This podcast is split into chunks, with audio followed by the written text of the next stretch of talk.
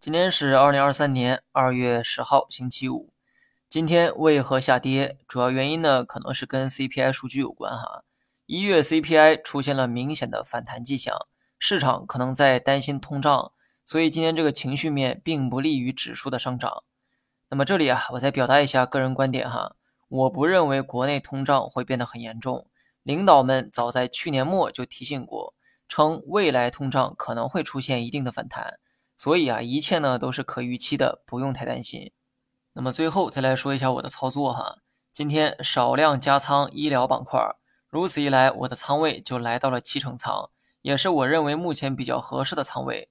但是请各位新手注意，不要看我加仓就跟着去加。如果你没有持续追踪我的这个配置思路，我劝你啊不要乱跟。我做长线配置，并不在乎买完后涨不涨。只要我确信未来的价值大于目前的风险，我就会凭借经验给目前的市场打一个分。这个分值最终会落实到仓位，分值越高，说明我可以持有更多的仓位。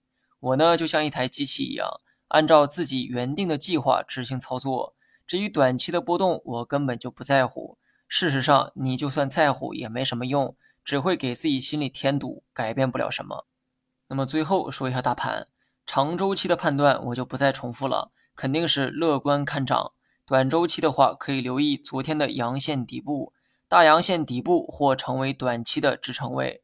如果回撤到该位置，可能会有一次反抽。好了，以上全部内容，下期同一时间再见。